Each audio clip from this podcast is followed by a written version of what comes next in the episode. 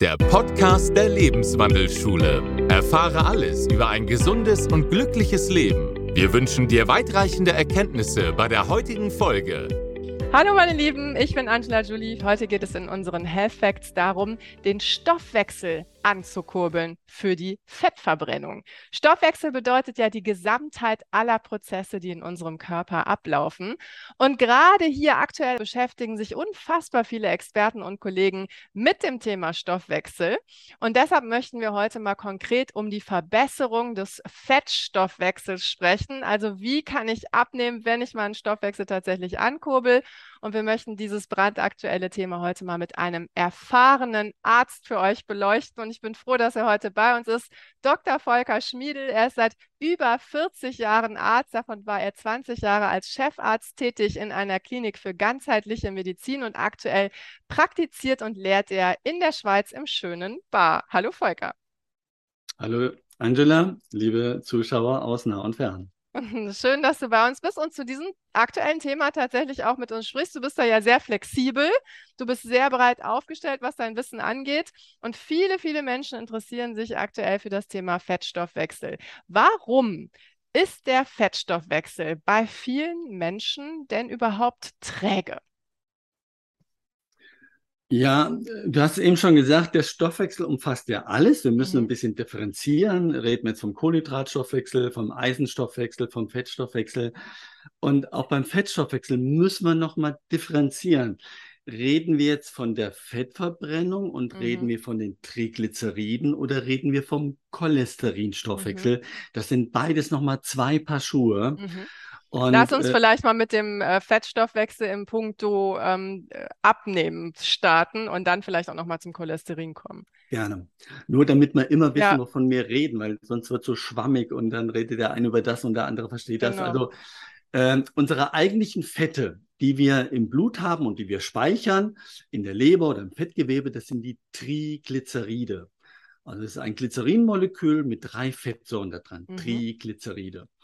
Und äh, die haben eben in der Nahrung den höchsten Energiegehalt. Mhm. Kohlenhydrate haben pro Gramm etwa äh, 4 Kilokalorien, Eiweiße auch so ganz grob etwa 4 Kilokalorien und Fette haben ganze 9 Kilokalorien. Also ja. über doppelt so viel. Über doppelt so viel. Und da war halt früher dann die Meinung, so, jetzt müssen wir uns extrem fettarm ernähren und dann können wir abnehmen und Kohlenhydrate dürfen wir so viel wir wollen. Äh, wir wissen heute, das stimmt überhaupt nicht. Wir können mit kohlenhydratarmen Ernährungen genauso gut abnehmen wie mit kohlenhydratreichen Ernährungen. Ja, gibt weltweit ganz unterschiedliche Ernährungsformen. Ähm, also wir müssen immer die Gesamtheit betrachten. Mhm. Und das wird, wird häufig da übersehen. Mhm. Wenn ich also Fette wirklich in meinem Körper abbauen möchte, dann muss ich mehr Energie verbrauchen. Mhm. Ganz klar. Und das kann ich am besten über die körperliche Bewegung. Mhm. Vielen Dank. Und natürlich nicht so viele Fette essen.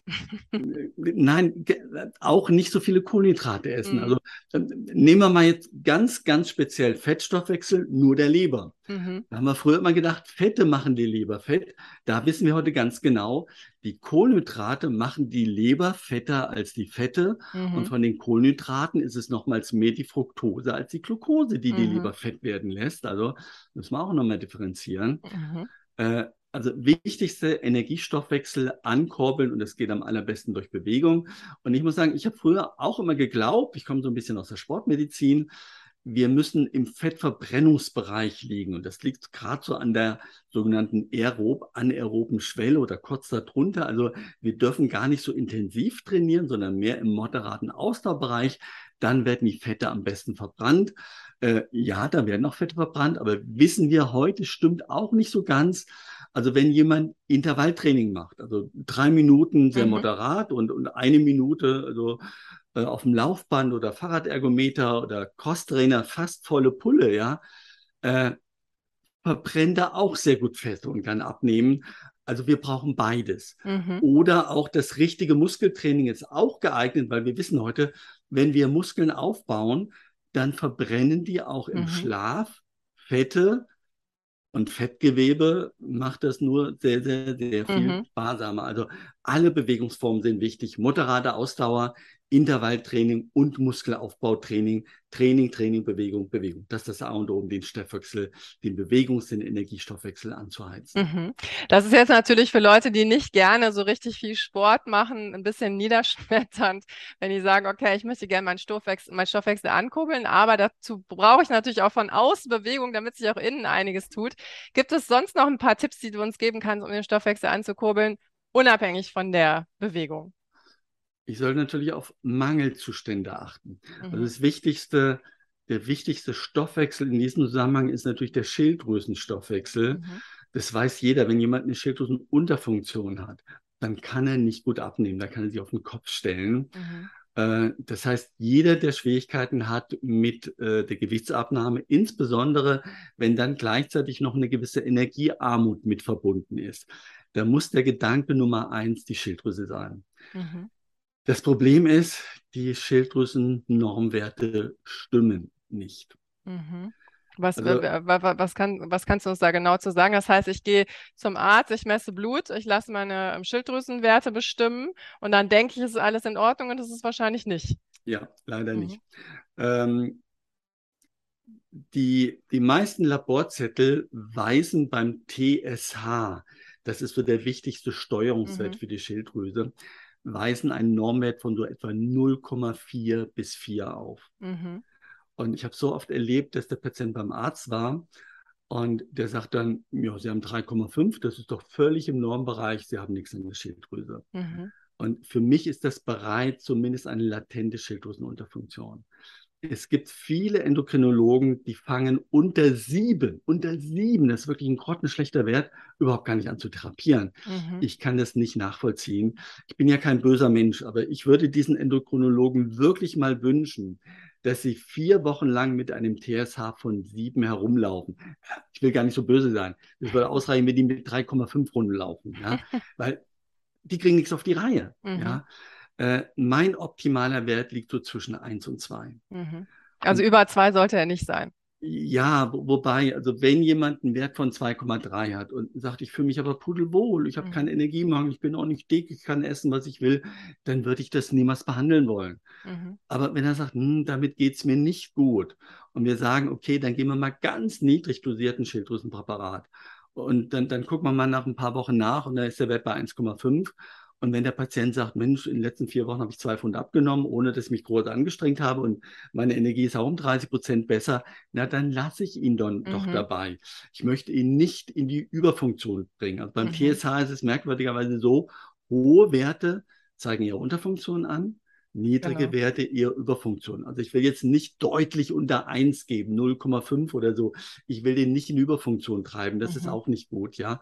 Aber eins bis zwei, das hat sich nach meiner Erfahrung und auch der vieler ganzheitlich arbeitenden Therapeuten so als der Optimalbereich erwiesen, was die Energie und die Gewichtsabnahme angeht. Mhm. Ja, und das Subjektive sollte immer eine Rolle spielen. Ja, also wenn der Patient dann sagt, ich merke gar keinen Unterschied, dann muss ich darauf auch Rücksicht nehmen. Aber immerhin interessanterweise ähm, schon seit zehn Jahren haben die US-Amerikaner den oberen Grenzwert beim TSH auf 2,5 gesetzt. Mhm. Die sagen, über 205 muss behandelt werden. Mhm.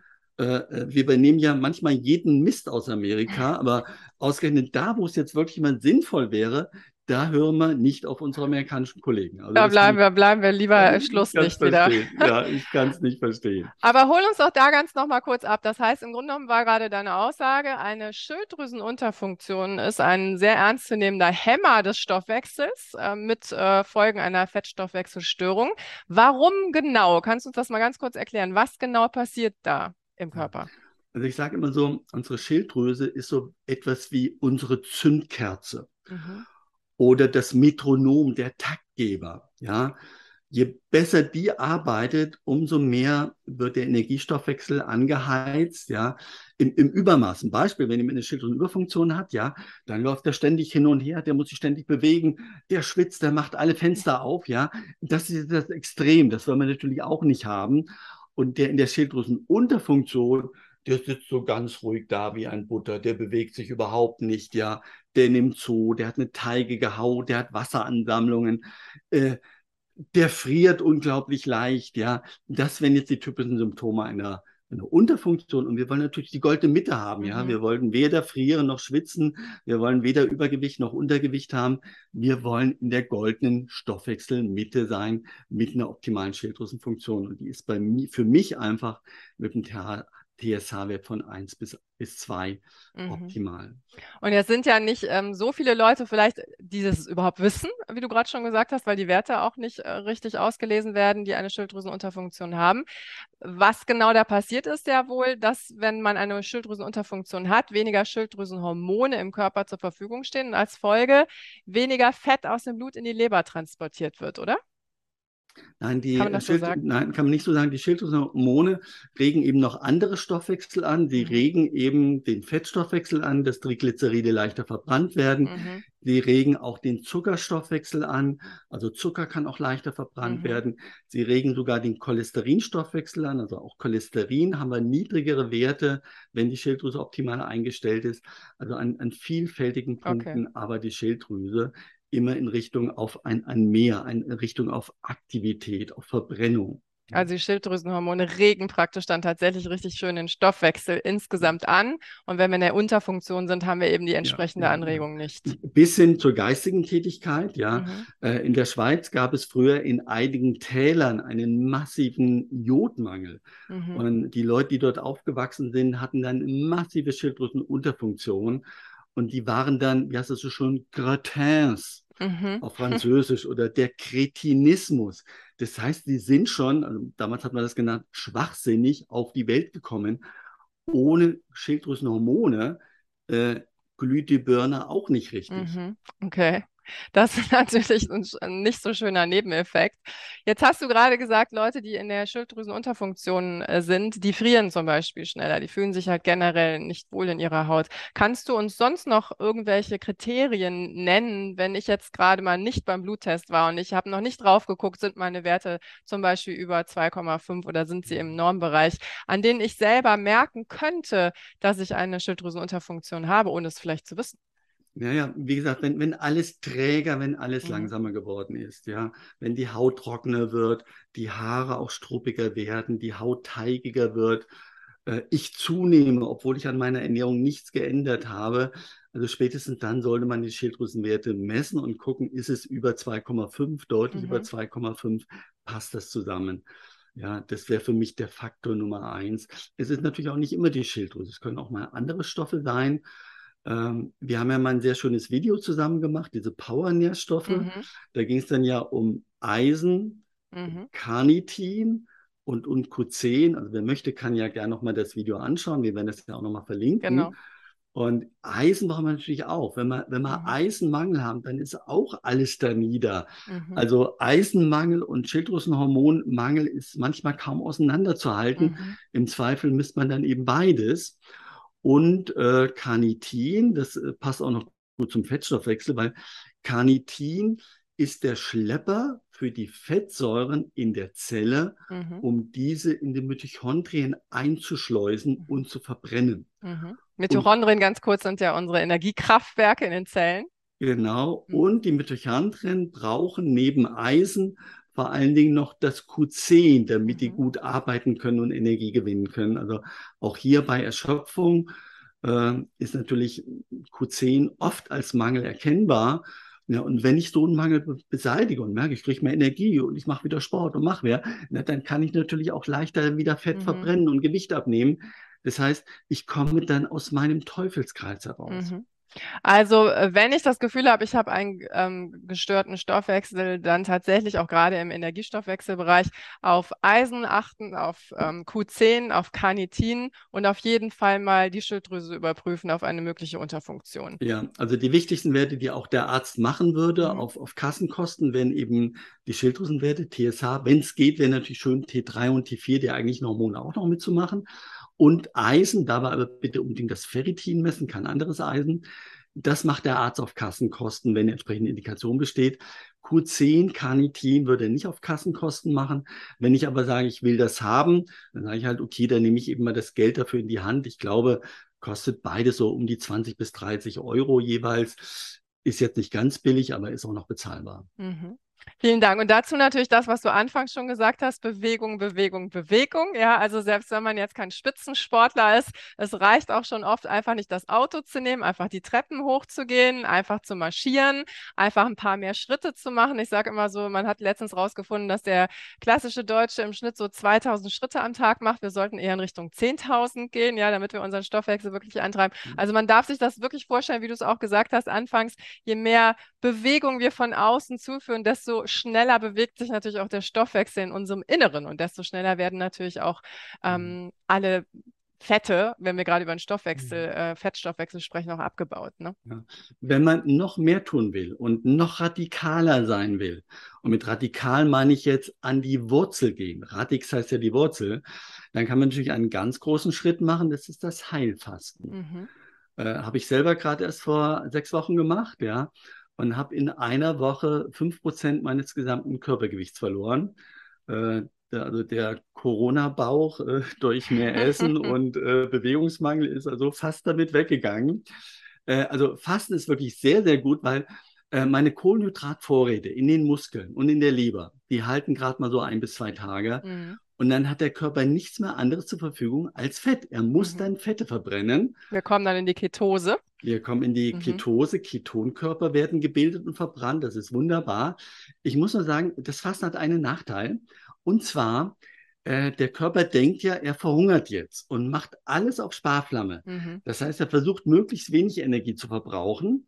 Und dieser Effekt hält auch noch an einige Zeit nach dem Fasten. Mhm. Das heißt, wenn ich nach dem Fasten wieder genauso esse wie vorher, da habe ich auch sehr schnell meine Pfunde wieder drauf. Mhm. Das heißt, ich muss am besten schon im Fasten, aber vor allen Dingen auch danach, den Energiestoffwechsel, die Fettverbrennung über die Bewegung anheizen. Mhm. Ich habe das Glück gehabt, in Davos fasten zu dürfen. Wunderschöne Gegend mit vielen Bergen. Ich bin auf den 2000ern gewandert, mehrere hundert Höhenmeter gemacht.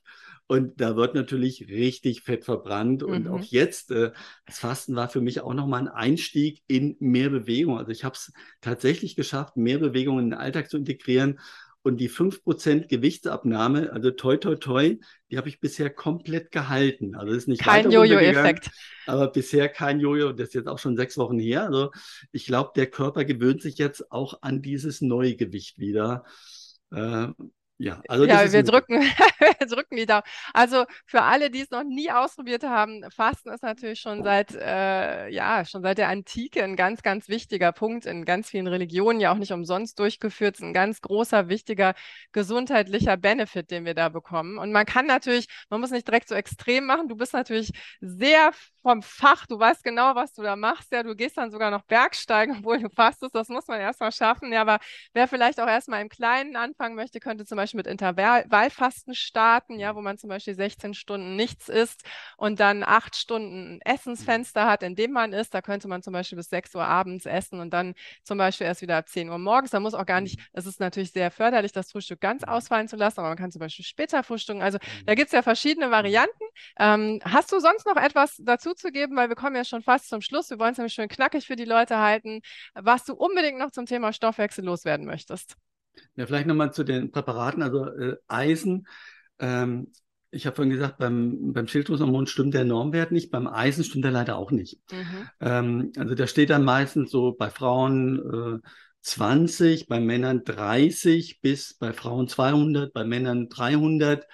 Beim Ferritin, das sind für mich viel zu breite Werte, genau wie mhm. beim TSH auch. Mein Optimalwert beim Schilddrüsenhormon ist ausreichend, äh, nicht, nicht beim Schilddrüsen, beim Eisen, ausreichend mindestens 50, mhm. gut über 75, optimal wäre über 100. Oh, okay. Ja, und da sehe ich genau dasselbe. Die junge Frau kommt dann vom Arzt und ich gucke mir den Wert an.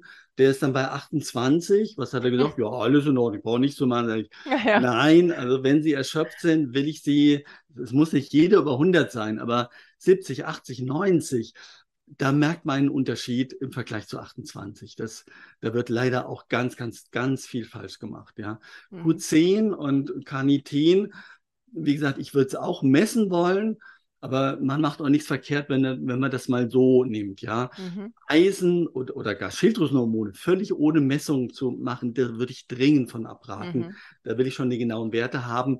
und dann nach drei Monaten auch nochmal nachkontrolliert haben und dann gegebenenfalls nochmal nachjustiert haben. Das wäre dann nochmal ganz, ganz wichtig. Danke. Also du hast das wirklich jetzt nochmal sehr gut von ärztlicher Sicht aus für uns beleuchtet, denn da zu diesem Thema Stoffwechsel und Stoffwechsel ankurbeln gibt es gerade so viele Videos und ich glaube, das waren jetzt sehr wertvolle Informationen, die die Menschen, die sich damit beschäftigen, so vielleicht noch nicht hatten. Lieber, lieber Volker, vielen Dank, dass du Zeit für uns hattest. Du hast dich extra im Urlaub dazu geschaltet und da möchten wir dich jetzt auch wieder hin entlassen. Dankeschön, dass du mit uns warst jetzt die paar Minuten. Ja, und ein Wunsch noch von mir. Damit ist jetzt nicht das Essen gemeint, sondern eher die Bewegung. Haut rein. Einfach anfangen, nicht immer drüber nachdenken. Danke. Tschüss.